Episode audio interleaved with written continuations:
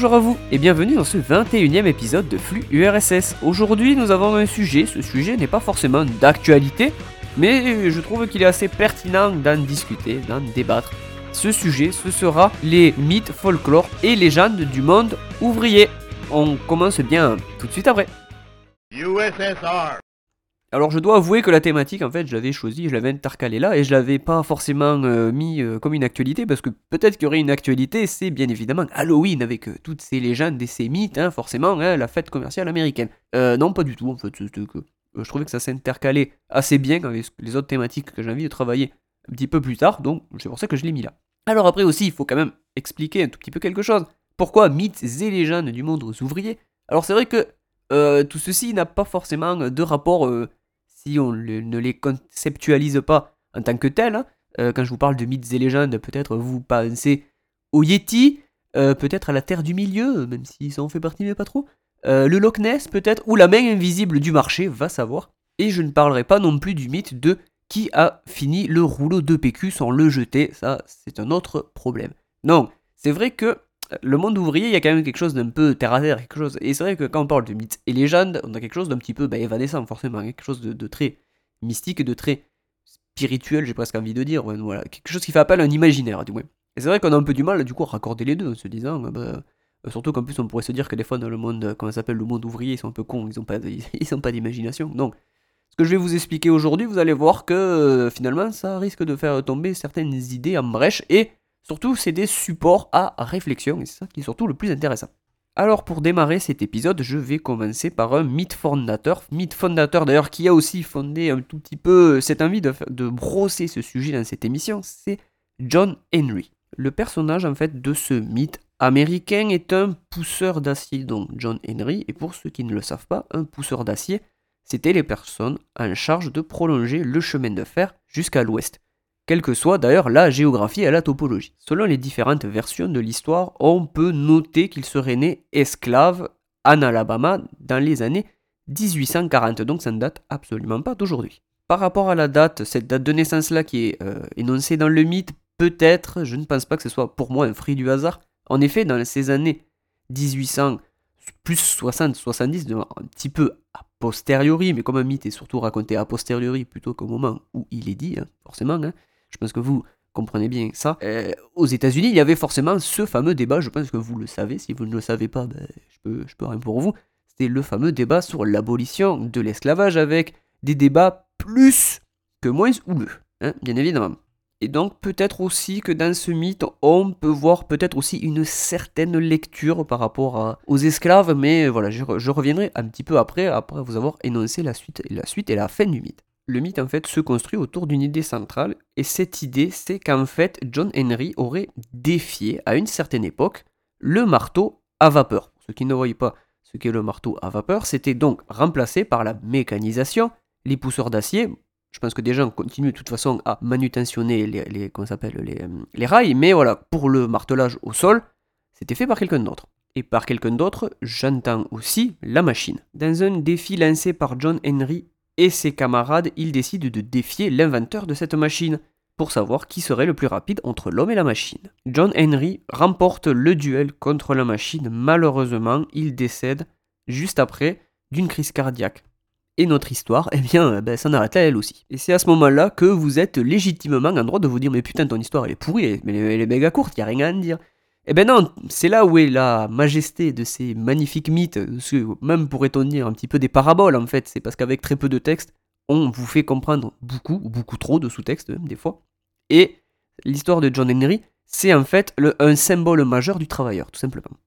Déjà, nous avons cette idée de mécanisation. Vous l'aurez compris, s'il gagne et qu'il décède, c'est pour exprimer une certaine forme de futilité.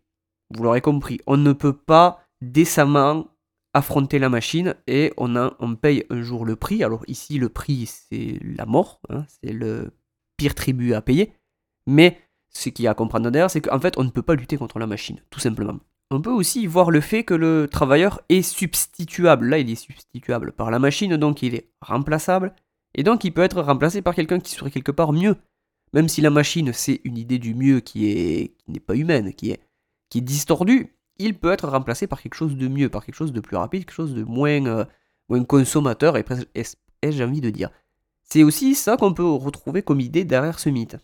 On sous-entend aussi certaines idées du euh, ce qu'on appelle le capital ou le travail mort qui n'est qu'alimenté que par la force des ouvriers. Mais si on met moins d'ouvriers pour faire exactement le même travail, malgré le fait qu'il faille mobiliser du capital, donc à savoir la machine, eh bien on exprime cette idée que le capital ne tend lui vers que la production et l'efficacité, mais qui laisse de côté un autre, aspect qui est à savoir la santé et le bien-être de ses ouvriers. S'il n'avait pas fait cette course pour essayer de battre la machine, probablement que John Henry ne serait pas mort. On pourrait toujours faire des, supputations, mais voilà, c'est l'idée qui est aussi sous-jacente derrière. Et c'est en cela aussi que tous ces mythes, euh, avec leur peu de teneur aussi, c'est pour ça qu'ils sont intéressants. Je vous rajouterai aussi cette idée dont je vous ai déjà un tout petit peu parlé tout à l'heure, c'est cette idée par rapport à l'esclavage aussi. Dans ces années-là, les esclaves ont été affranchis, donc ils ont pu s'extirper de leurs conditions d'esclaves, ce qui est tout à fait logique, Malheureusement, ils ont dû, et eh bien au bout d'un moment, il fallait continuer quand même à casser sa croûte. Alors je ne suis pas pour l'esclavage, mais voilà, il fallait quand même au bout d'un moment, quand malheureusement, continuer à gagner sa croûte. Hein. Euh, c'est aussi le, comment s'appelle, le, la, certaine forme d'ironie que nous avons dans nos sociétés. Et donc forcément, ils se sont retrouvés à faire des travaux euh, qui étaient plus ou moins pires que quand ils étaient esclaves. Je pense pas qu'il faille trouver cette forme de jugement, mais c'était toujours continuer cette vie de labeur pour pouvoir continuer pardon, à avoir cette subsistance. Et c'est aussi peut-être ça là aussi qui est un petit peu caché derrière aussi ce mythe, le fait que euh, malgré son affranchissement, il, a, dû continuer à faire un dur labeur pour essayer de survivre, et d'ailleurs en essayant de voilà, d'en survivre, il, en est mort tout simplement. Alors même si le mythe commence à prendre de l'âge, il a déjà bien plus d'un siècle, euh, même bientôt il aura deux siècles, hein, ça passe assez vite le temps, eh bien il faut noter qu'il a toujours un assez fort retentissement dans la contre-culture américaine et aussi dans sur une partie de la gauche et des syndicats. Moi, je l'ai découvert ce mythe avec Joe Bonamassa, qui a d'ailleurs tiré un album qui s'appelle The Ballad of John Henry, mais je le vois de temps en temps un petit peu réapparaître. Et la dernière chose qui m'y a fait penser, en fait, c'était en tombant sur la série euh, Teen Titans Go, euh, ce qui n'a absolument rien à voir, c'est des histoires de super-héros, où en fait eux-mêmes se racontaient des mythes, tout ça, etc. Et dedans, il y avait ce mythe de John Henry, et euh, ça me, ça me l'a remis à mémoire. Et je me suis dit, tiens, c'est bizarre quand même. Je vois, euh, il y a même d'autres chansons qui, abordent ça, parce que c'est quand même une chanson, il fait partie du répertoire, j'ai envie de dire, un petit peu américain. Et c'est vrai que bah, ça m'a un petit peu interrogé de voir ça dans un dessin animé, surtout qui était diffusé chez nous, donc en France, je suis pas allé le voir à l'étranger. Euh, ça m'a plutôt interloqué, je me suis dit, tiens, quand même, si c'est même exprimé dans un dessin animé, c'est que quand même il doit avoir un, retentissement assez fort et que ça permettait peut-être de voilà d'être un pont pour en discuter. Alors maintenant pour le sujet qui va suivre, c'est déjà un petit peu plus complexe. Alors pas forcément en termes d'histoire, vous allez voir que c'est encore beaucoup plus simple, mais euh, il y a un petit twist euh, dedans. En fait, je vais vous parler de Paul Bunyan, qui était en fait un bûcheron. Alors c'est un bûcheron quand même qui fait partie bah, du folklore américain et canadien tout de même, mais notre ami euh, Paul Bunyan, il avait euh, une certaine qualité quand même, c'est que c'était un mec très, très, très, très, mais alors vraiment très grand. Et du coup, bon, bah, il était un petit peu euh, tout au diapason, et on va dire que ça, devait bûcheronner sévère. Et il introduit aussi quelque chose qui sera brossé dans le mythe suivant, à savoir les un petit peu les surhommes des ouvriers. Quoi. En fait, un mec est capable de faire des choses totalement incroyables. Peut-être que certains auront compris de qui je parlerai tout à l'heure, mais voilà, on en est déjà là pour ce mythe-là, donc de euh, Paul Bunyan. Et autre particularité du personnage, il est aussi accompagné d'un gros taureau bleu, qui est un petit peu au diapason de lui, c'est-à-dire qu'il est quand même plus gros que le taureau, quand même, ce qui est déjà quand même un petit peu improbable, mais c'est quand même un taureau quand même d'une taille assez imposante. Alors pour les historiques qui en ont été faits, visiblement, ils proviendraient d'une tradition orale nord-américaine, hein, comme je vous l'ai dit tout à l'heure, mais euh, là où le personnage a un tout petit peu euh, été modifié, c'est qu'en fait, il a été surtout connu à partir du moment où il est euh, devenu une publicité ambulante, en effet, pour Red River Lumber Company, pour faire la promotion, vous l'aurez compris, des métiers du bois et donc du bûcheronnage. Et en plus, c'est pour ça qu'en fait ces mythes aussi sont assez sympathiques, un petit peu analysés, c'est que tout ceci a été repris pour en faire par exemple des films d'animation a posteriori. Donc c'est-à-dire qu'on a pris du folklore dont on a fait une publicité, et qu'on a euh, remixé à la fin pour en ressortir encore autre chose. Et ça, on le verra avec notre quatrième et dernier sujet. Alors sur ce mythe-là, c'est vrai qu'il n'y a pas forcément des tonnes et des tonnes de choses à en dire, mais il a fait, Il est visiblement assez quand même un petit peu fondateur parce qu'il a fini quand même dans un film, de, Disney, un vrai film, hein. Euh, pas un film d'animation, non, non, un vrai film Disney parce qu'il faut pas l'oublier. Disney font, fait des films, hein, simplement, où on le retrouve à partager l'affiche avec un certain John Henry dans un film sobrement nommé Tale Tales. Donc, Tale, la, grandeur en anglais, et Tale, la légende, le conte.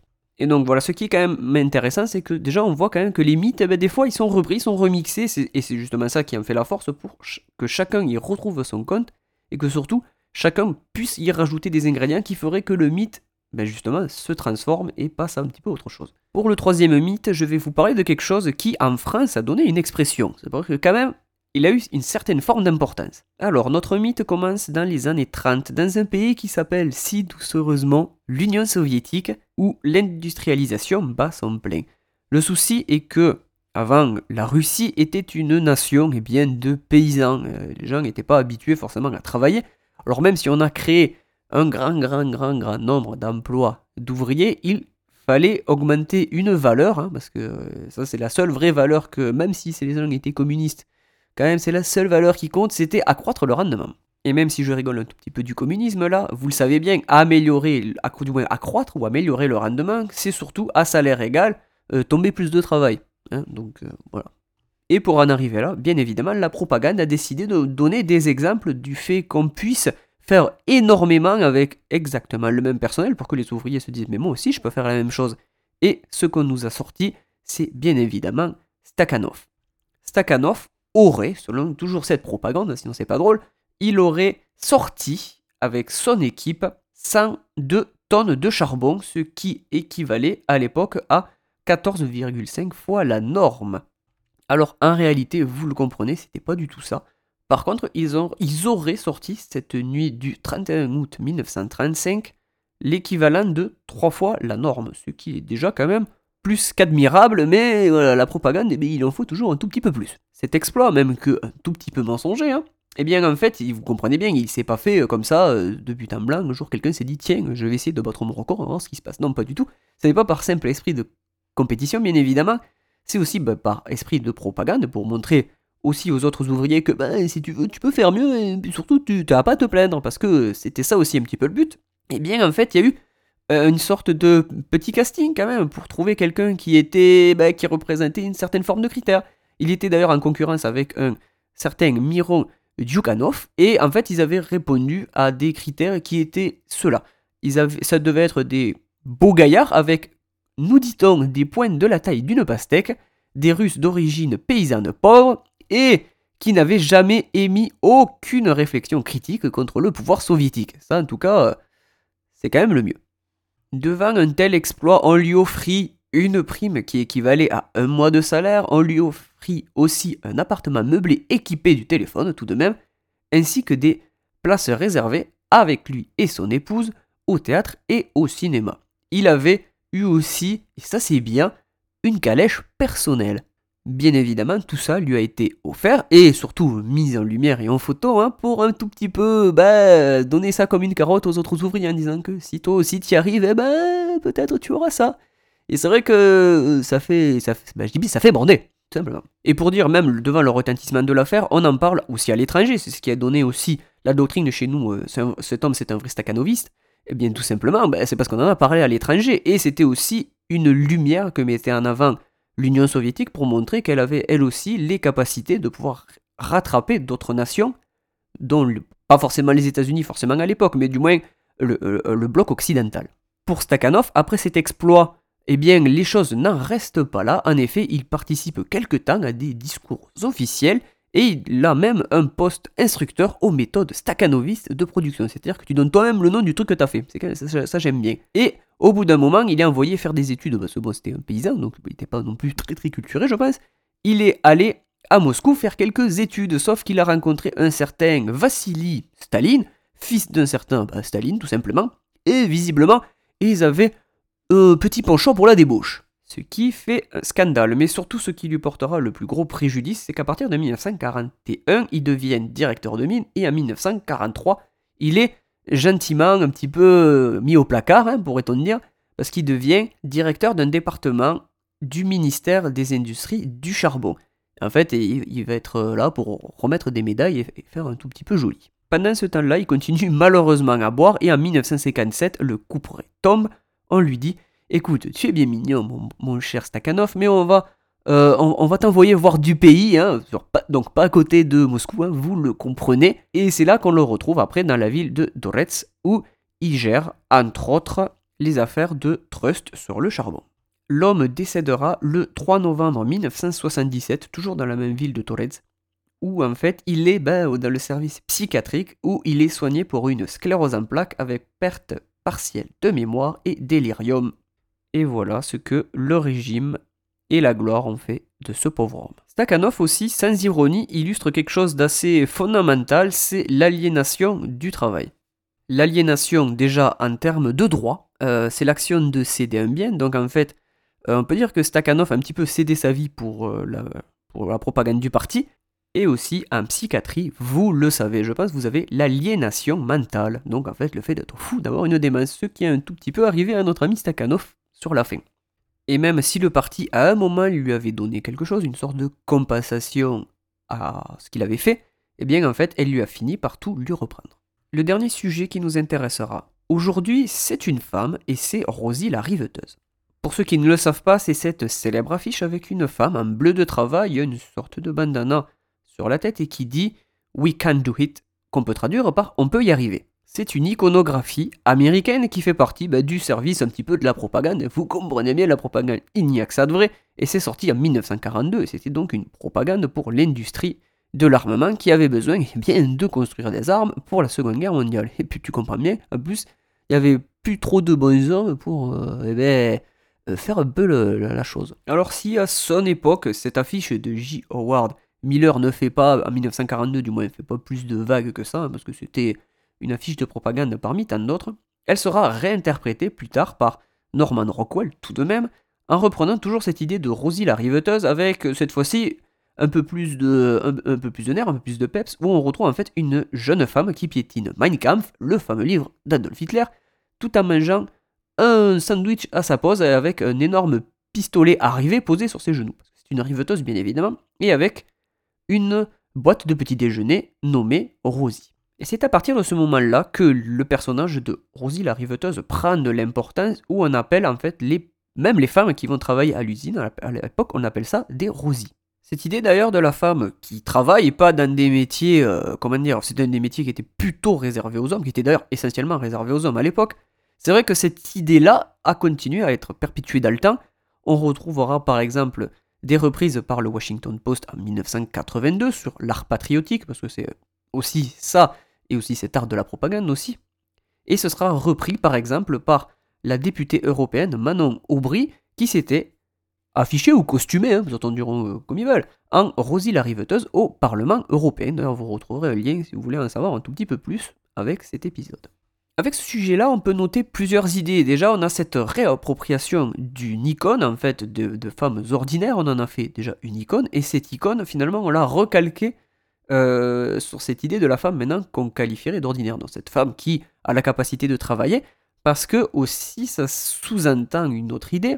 Euh, c'est par le travail qu'il y a émancipation. Parce que la femme était assujettie à l'homme avant, c'est lui qui euh, lui payait tout. Elle était d'ailleurs sujettie, c'était vraiment presque pas un objet, mais elle était vraiment. Elle faisait pas. Elle avait besoin de l'aval de l'homme, donc ça se fait encore d'ailleurs dans certaines parties du monde. Hein. Et voilà, vous, je pense que vous comprenez un petit peu l'idée que je veux dire, c'est que la femme était assujettie à l'homme.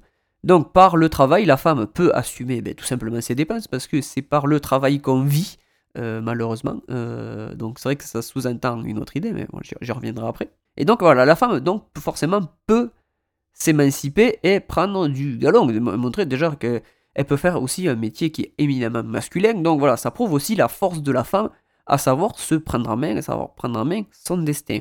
Par contre, et c'est là où il aussi le, bas, le, bas blesse, j'ai envie de dire, c'est que euh, on est passé d'une exploitation de l'homme, donc l'homme, le, genre, j'ai envie de dire, on est passé à une exploitation par l'homme.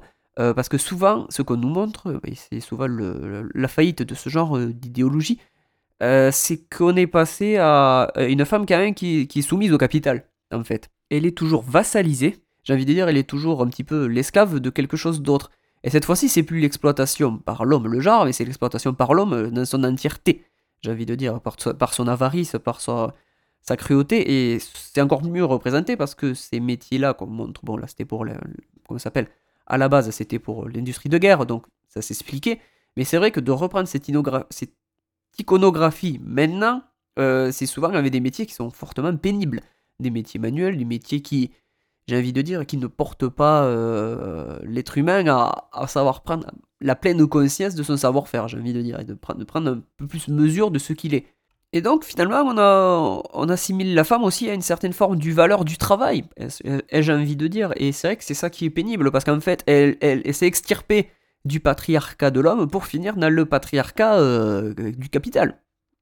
Et est-ce qu'en cela, euh, la femme est vraiment, euh, comment dire, c'est vraiment émancipée? La question reste quand même assez vague. moi, je, moi, je pense que non, hein, au, fond de moi, mais voilà, je laisse tout le monde interpréter comme il voudra.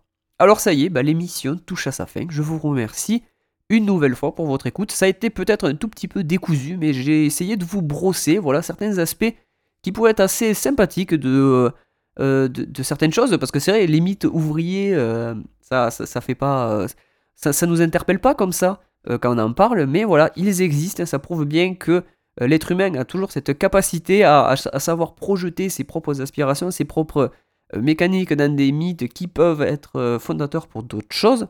Et c'est pour ça que j'ai aussi voulu vous en parler. Et j'espère que voilà, ça vous aura plu et que vous y intéresserez. Voilà, je mets des liens avec euh, cet épisode et vous pouvez aller les parcourir si vous voulez un tout petit peu en apprendre un petit peu plus.